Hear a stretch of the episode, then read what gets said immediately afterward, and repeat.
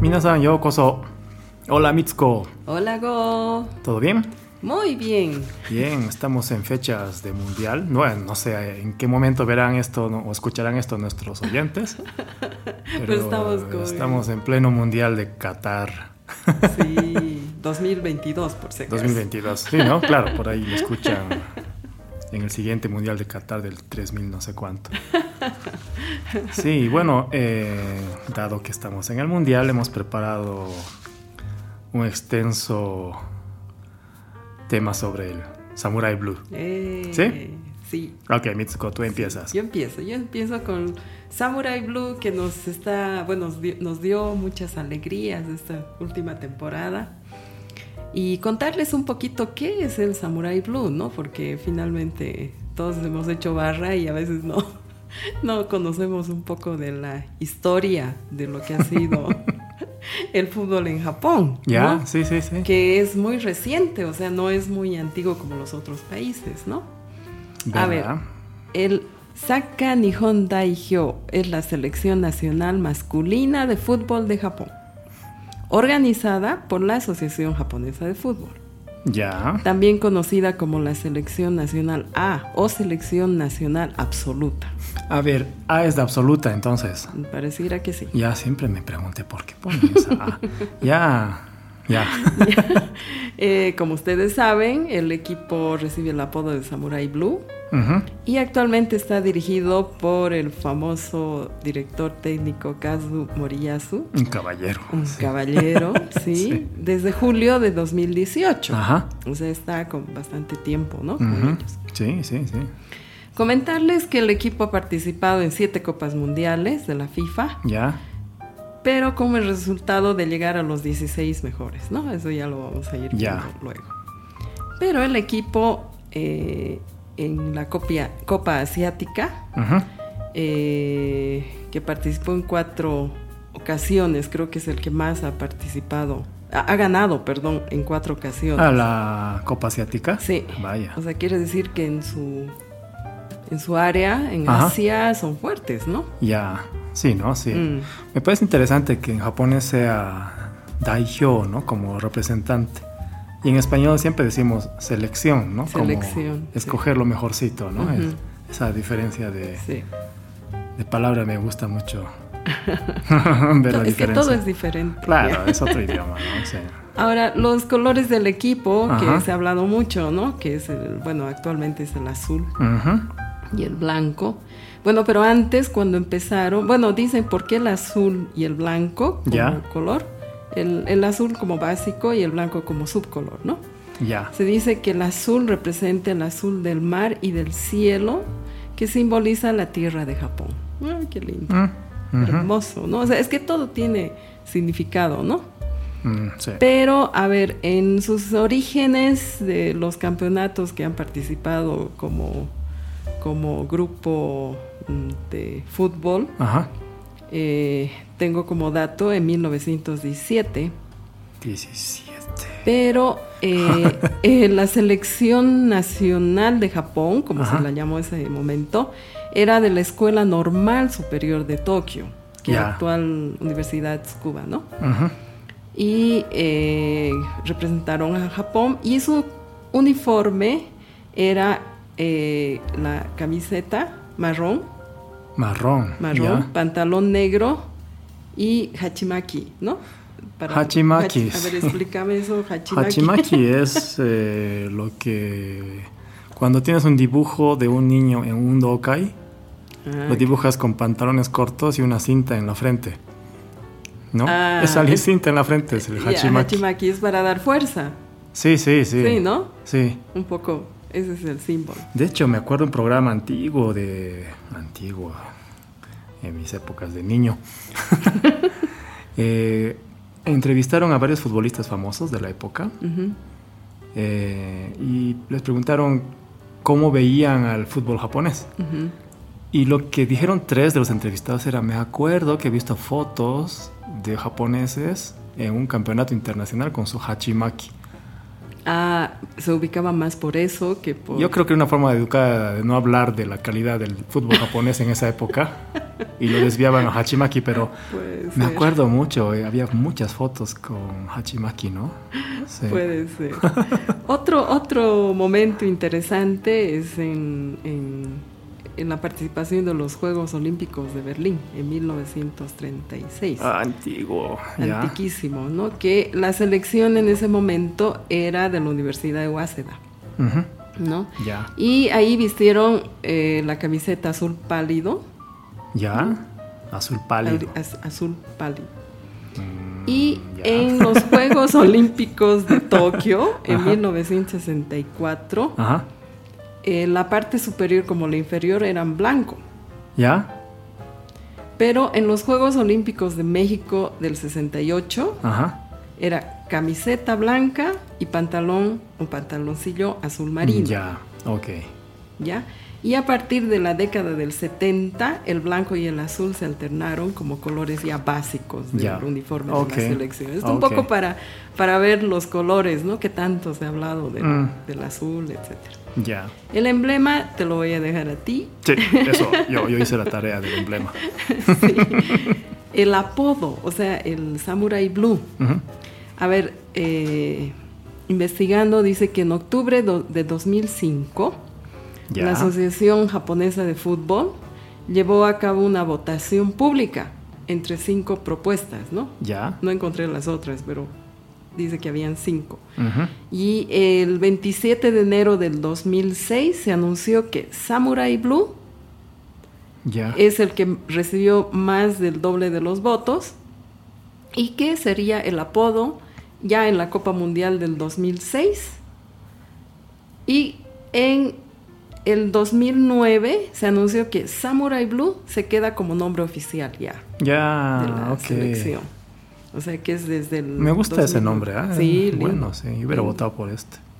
Bueno, no, no sé cuáles son las alternativas. No, no, no sé, no, no, ¿no? encontré. Por ahí pero Wasabi ser- Green, no creo, pero Umeboshi Red, Samurai Blue, o mochi blanco. Mochi, Mochi White. Pero Samurai Blue suena muy lindo. Ah, buenísimo, ¿No? o sea, de verdad que es bueno. Un dato interesante Ya. es que mm, en su estilo de juego dice que la selección japonesa de fútbol es la que comete menos faltas malintencionadas que otras selecciones. Y ha ganado muchos premios al juego limpio en competiciones internacionales. En la Copa del Mundo tiene el récord consecutivo más alto del mundo de cero tarjetas rojas Ah, sí. desde Eh, su primera aparición. Ah, ¿en ¿no? serio? Sí, ¿Tanto? y que dice eh, que la. FIFA tiene eh, esos registros en su sitio web. Vaya. Claro, yo me acuerdo el de Rusia, el anterior mundial. Clasificó, o sea, empató en puntos, en gol diferencia, goles a favor, pero solo pasó porque tenía menos tarjetas amarillas. ¿No? Ser. O sea, por el juego limpio, ¿no? Por el fair play. Fair ¿no? play, sí. Mm. Eh, buenísimo, ya. Un poquito de historia. A ver, ahí llegamos. Estilo de juego, color de camiseta, etcétera. Ya. En Japón, bueno, el, el equipo, antes de ser pro profesionales. ¿no? Su primer partido eh, internacional, como comenté antes, bueno, por el color de la camiseta, fue contra la República de China en el tercer campeonato de Extremo Oriente, celebrado en Tokio en 1917. Uy, ya. ¿ya? Y como dije antes, también el equipo japonés estaba formado únicamente ¿no? por los Ajá. alumnos de la Escuela Normal Superior de Tokio, actual Universidad de Tsukuba, Ajá. y perdió por 5-0, Ya. ¿ya? No. En el segundo partido contra Filipinas, Ya. eh, Filipinas marcó 5 goles en la primera parte y 10 No. en la segunda, o sea, 15. y Japón solo 2. Perdió. No, por favor. ¿qué es 15-2. esto? Estaban iniciando, pues. Bueno, en esa época también, ¿no? Claro, La además- cantidad de goles. Además, eh, Wow. el fútbol no, no era eh, deporte muy, ¿no? Muy... No, de hecho, cuando yo era niño en Mm. Japón, mis primos, todos jugamos Béisbol. Claro. El fútbol, Ese es el nadie, nadie, claro, ¿no? no, no se conocía mucho. Y, y no tengo 100 años, digamos, ¿no? O sea, ah, ¿no? Un poquito menos. 99. sí, pero no, el fútbol no para nada. puro béisbol, me acuerdo. Sí. Mm. Después, en 1927, continuado, ¿no? El Waseda, que dije, ¿no? el, otro momento de la Universidad Waseda. Ya. Del equipo. Este, representó a Japón en el octavo campeonato de Extremo Oriente también, ¿no? Ya. Derrotando a Filipinas, ahora sí, sí por 2-1. Ah, no, 2-1. es su primera victoria internacional. A ver, 10 años. 10 años en su primera victoria. Eh, y en 1930, para el noveno campeonato de Extremo Oriente, ya. se formó por primera vez un equipo de selección de todo Japón. Ya no solo de la universidad, sino, aunque principalmente eran de la Universidad Imperial de Tokio, ya. ¿No? Ya. Pero, digamos, se hizo ese, ese, ese esfuerzo, ¿no? Ajá.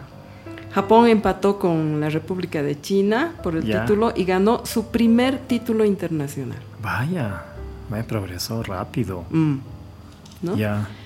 Antes de la Segunda Guerra Mundial, la Dai Nippon Kickball Association, actualmente Japan Football Association, la que se conoce. Me mata eso. Dice, dice fútbol, pero en japonés es en Saka. Saka. Y decía Dai Nippon Kickball, ¿no? Kickball. Sí, sí. Yo también me he confundido ahí. Pero, pero bueno, actualmente ya es la JFA, ¿no? Que sí, se conoce. Sí, sí, sí. Se fundó el 10 de septiembre de 1921. Ya. ya. Y fue aprobada como miembro de la Federación Internacional de Fútbol ya, la, de, la, FIFA. De la FIFA. Ya. En, el, en el 18 Congreso de la FIFA en Barcelona, en el 17 de mayo de 1929. O sea que oficialmente es a partir de ese momento que recién entran.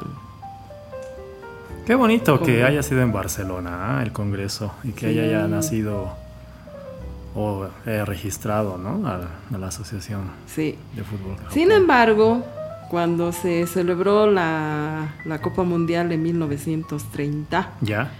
Eh, la FIFA envió invitaciones, obviamente, a los países miembros, pero la JFA, la, de Japón, decidió no participar. ¿What? ¿Qué? Sí, es que en ese momento eh, Japón se encontraba en una recesión muy fuerte, ya. ¿no? Económica. Eh, desde el pánico financiero de Showa de 1927 ya y la depresión ¿no? del mismo año. Entonces era una situación económica que, que tampoco la JFA tenía... Qué duro, sí, sí. O sea, los aceptaron pero no pudieron ir. Ya. Ya. En los Juegos Olímpicos de Berlín en 1936 que ya hablé que se vistieron una camiseta azul pálido. All Japan, un selecto equipo formado principalmente por el Club Atlético de Kickball de la Universidad de Waseda, derrotó a Suecia en la primera ronda. Se llama El Milagro de Berlín. El hecho de que Japón ganara, Suecia. Sí, sí, sí. Toma Suecia. Somos mejores en kickball. Eso. Ya. Después de la Segunda Guerra Mundial, en el 45, ya. la Dai Nippon Kickball Kyokai fue suspendida por la FIFA por no pagar sus cuotas de afiliación. Es que, a ver, claro, estaban en guerra, ¿no? Lo que menos. Claro, ya. Ese momento les importaba pagar sus cuotas, ¿no es cierto? Obvio, sí, en plena guerra mundial. ¿No? Entonces, en el 47, ya después, ¿no? Ajá. Eh, cambió su nombre el Dai Nippon Kickball Kyokai a Japan Kickball, Kickball Association. Ya, JKA. Sí. Y se, y se reincorporó a la FIFA el 23 de septiembre de 1950. En el 50. Muy bien. Ya. Ya. Ahora, la clasificación para la Copa Mundial de la FIFA del 54 eh, supuso la primera participación en una fase de clasificación mundialista ¿no? para, el, para el equipo. Eh, en este momento los partidos eran con Corea del Sur, Ya. ya para la clasificación. Pero el presidente de Corea no quiso eh, que los encuentros sean en su país. Ah, ¿sí? Sí, Ya. Por lo que ambos partidos se celebraron en Tokio. Lamentablemente Japón quedó fuera. O sea, estábamos de locales dos veces y Sí, perdimos. y, y- y listo, no, no, no fue. Vamos, Samurais Blue, ¿qué pasa? Es que es un proceso, ¿no? Ya. Si comparas con el béisbol, en ese momento eran pues, uff, Mm, ¿no? Sí. No toco. Entonces, más, se dice que la década del 50 y 60 fueron el apogeo del amateur, ¿no? Ya, En Japón, ya. ¿no? Eh, según Ken Naganuma, eh, que era un seleccionador de, de Japón en, esa época, eh, y cuando se jugó en la fase de clasificación de la Copa Mundial del 54, esa que te digo de Corea, Ya. no sabían qué tipo de torneo era la Copa Mundial. ¿No? En serio, Sí, ya. entonces, claro, como todo estudia, ¿no? Y además que en ese periodo coincidió con el refuerzo del equipo para los Juegos Olímpicos de Tokio Ya. y se hizo hincapié en las Olimpiadas más que en la Copa del Mundo. Mm, Y el equipo ganó una medalla de bronce en los Juegos Olímpicos del 68 en México. En México. Eh, O sea, ese es un logro también que lo destaca mucho. Ya. ¿no? Entonces, eh, la Asociación Japonesa de Fútbol se dio cuenta ¿no? En- de los límites del amateur Ajá. eh, y tuvo, bueno, muy, derrotas también para el 86 para la clasificación. Y eh, en marzo del 92 Ajá. hay un alemán, Hans Ofut, Off foot, ya. fue nombrado primer entrenador extranjero de la selección nacional de Japón. Yo creo que para aprender, ¿no? Ya.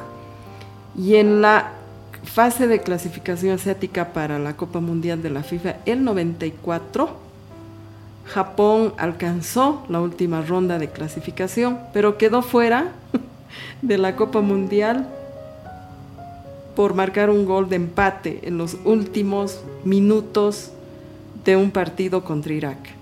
Se llama la tragedia de Doha. Ya, ok. Ya. Eh, continuando con el momento, en la fase de clasificación asiática para la Copa Mundial de la FIFA del 98, se clasificó por primera vez para la Copa Mundial al derrotar a Irán. Ok, entonces estos son los nuevos, el nuevo formato. Exacto. Ya. Esta fue su primera participación en un torneo mundial, donde lamentablemente perdió los tres partidos de la liguilla contra Argentina, Croacia, Croacia, imagínate, y Jamaica, y terminó último de grupo. A ver, ¿cuándo es liguillas en la fase de grupos, no? En la- los Sí. primeros tres partidos. Aquí- Argentina nos tocó, Sí. igual que ahora. Sí, Croacia, bueno, igual que ahora en los octavos, en los 16. Jamaica, Y Jamaica, Jamaica era fuerte entonces. en ese momento, ¿no? Ya. Hay un jugador, como bueno, porque ha sido el que marcó el primer gol en la Copa Mundial, Ya.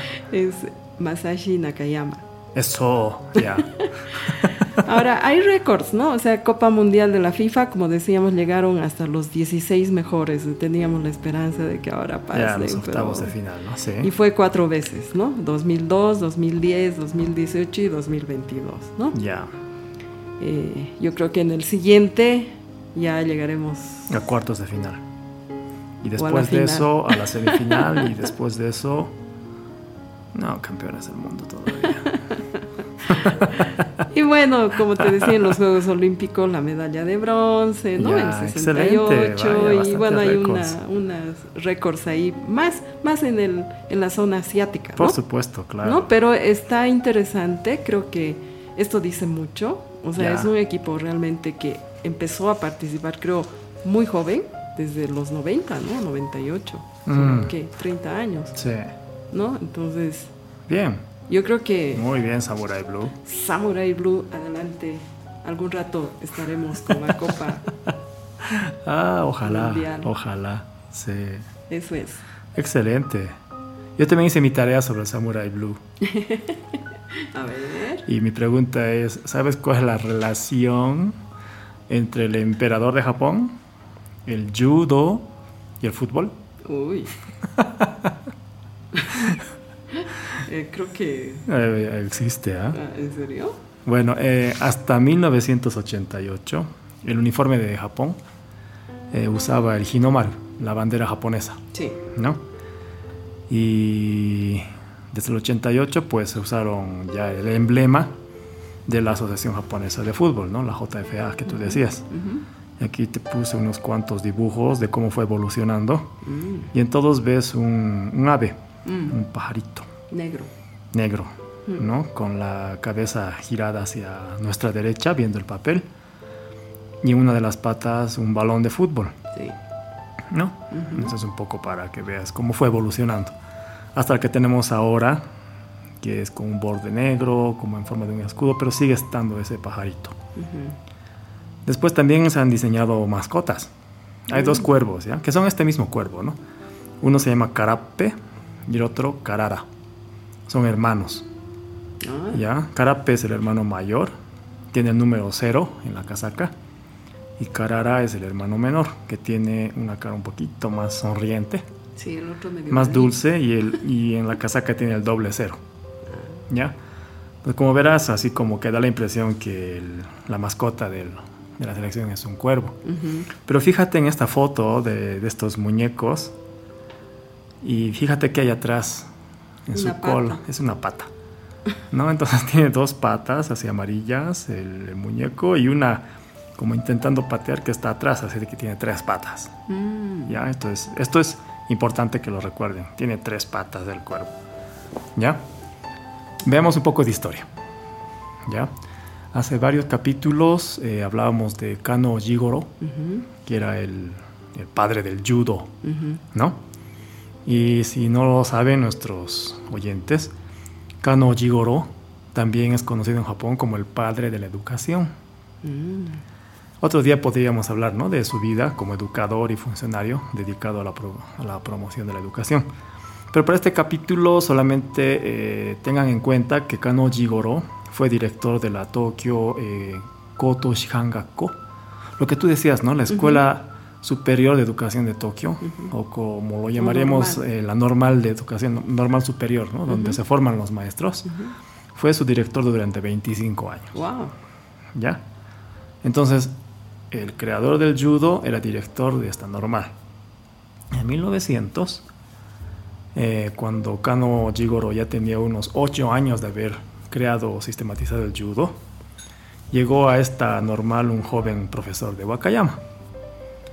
Era Nakamura Keinosuke. ¿no? Nakamura Keinosuke eh, se graduó en la, en la normal de Wakayama y trabajó solo un año como profesor Después decidió estudiar en esta normal de Tokio, donde estaba Kano Jigoro. Mm. Uno de los profesores de la normal era amante de los idiomas y la gimnasia, viajaba mucho y se trajo un libro eh, que trajo de Estados Unidos y se lo pasó a, Nakamura. Este libro trataba de fútbol. Oh. Y lo que hizo Nakamura fue traducirlo y, e incorporar varias ideas para explicar de qué se trataba el fútbol por eso nace. sí. Ah.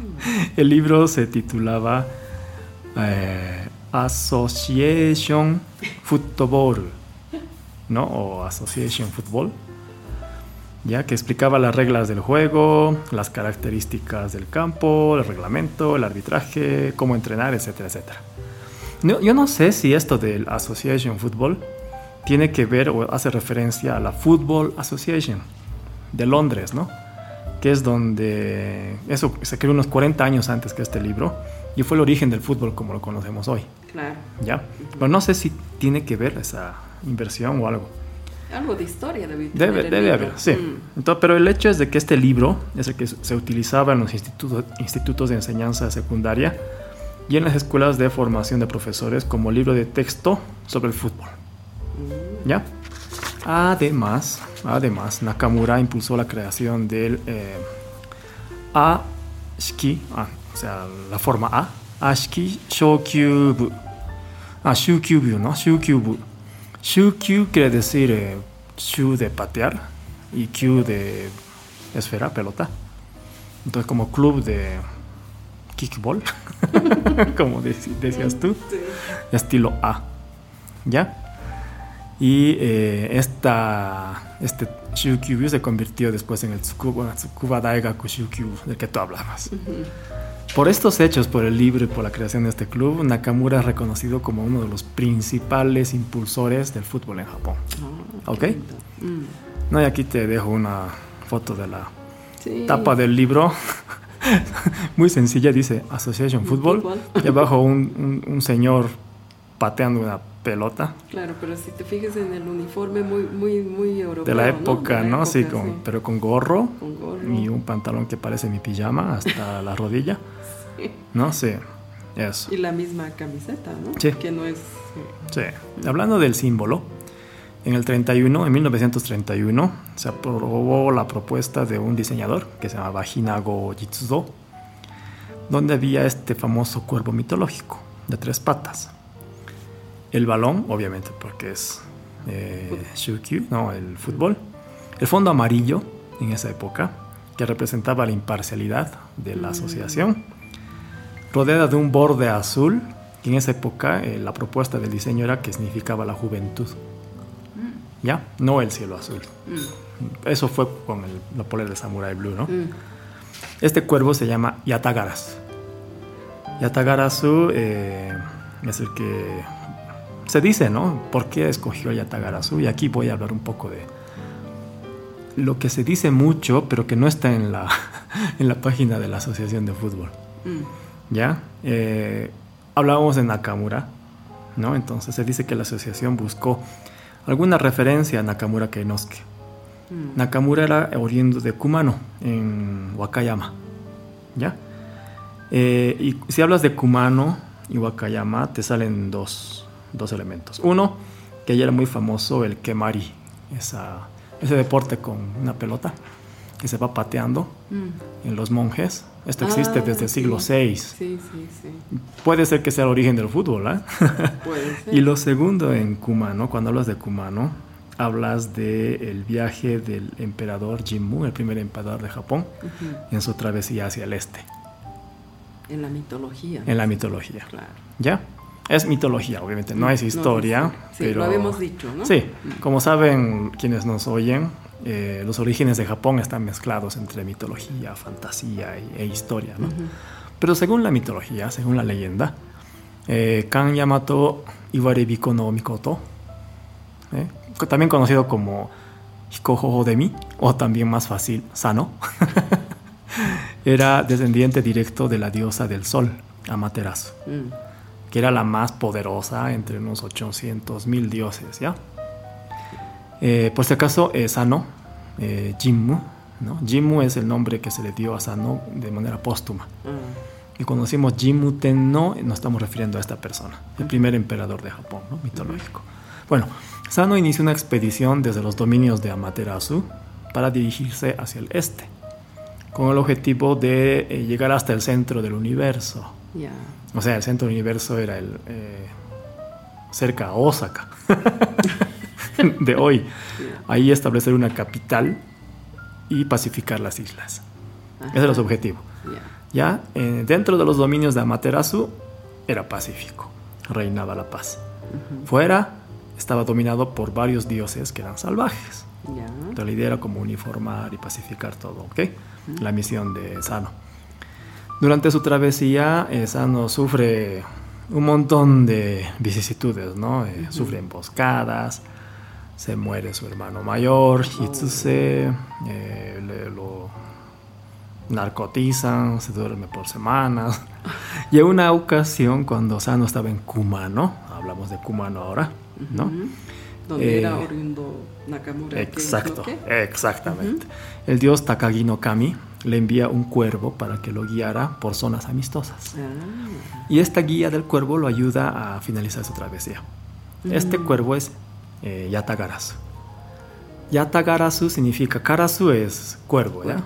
Yata es como ocho atas. Ya de ya, eh, hachi y Mm. ata de la unidad de medida. Una, un yata es más o menos un palmo de mi dedo pulgar a mi dedo anular. Ya. Cuando lo La pongo- medida. La medida. Mm, Era de ocho atas, entonces grande, ¿no? mm, No, no, no quiere decir que era exactamente eso, pero quiere decir un cuervo grande. Y este era de tres patas. ¿Ya? Entonces teníamos el Kemari del siglo VI y el Yatagarasu, que explicaría más o menos por qué el interés de utilizar el- la referencia a Kumano o al emperador Jimmu y este cuervo. ¿Ok? Mm. Sí, esto no, no se explica normalmente, ¿no? No, Porque sí. está ahí en la polera y Sí. listo, digamos. Pero eh, en los libros oficiales de la JFA Ujú. no se menciona Nakamura. Solo la explicación de qué es el Yatagarasu. Sí, sí. Por si acaso. Yo busqué, no. No, no, ¿cierto? estaba, sí. Sí.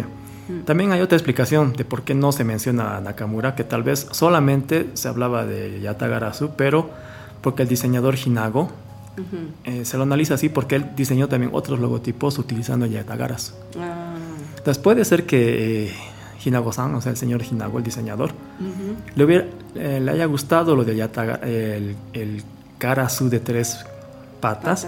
porque en China, la mitología china, y también existe el, Yatagara- el cuervo de tres patas en Corea también, ¿no? El Yatagarasu es del emperador Jimno, pero este cuervo de tres patas simboliza el sol En China. en China. Ah, Eh, se dice que el cuervo de tres patas vive en el sol, inclusive escupe fuego, etcétera, ¿no? Entonces, como Japón, Nihon, hijo. ¿no? Claro. Y su Hinomaru, la bandera Ujú. a la que tuvo que reemplazar este logotipo, es- tiene referencia al sol, Claro. ha usado el, el Yatagarasu. Ya. Ese es el otro, El digamos, la otra otro- hipótesis del, del origen. Pero del bueno, en todo caso se mezcla, ¿no? Se mezcla. Ambos. Sí. El Pero el hecho es que, indudablemente, cuando ven el cuervo, imagínense, eh, que, o sea, sepan que es Yatagarasu, Mm. este cuervo mitológico. Ah, qué bonito. Sí. Claro, yo no me di cuenta nunca que tenía tres patas. No, es cierto, ¿no? Es también. ah. Lo primero que pensaba en este nuevo era, oye, se parece mucho al de Alemania. no por los colores, todo, ¿no? Sí. Sí, pero después no, no. Sí, tiene, no. tiene sus orígenes, ¿ah? Tiene, pues, tiene sus orígenes. Qué lindo. Eso es. Uy, este, este es nuestro homenaje al Samar- Samurai Sí. Blue de este año, porque realmente lo hicieron muy bien.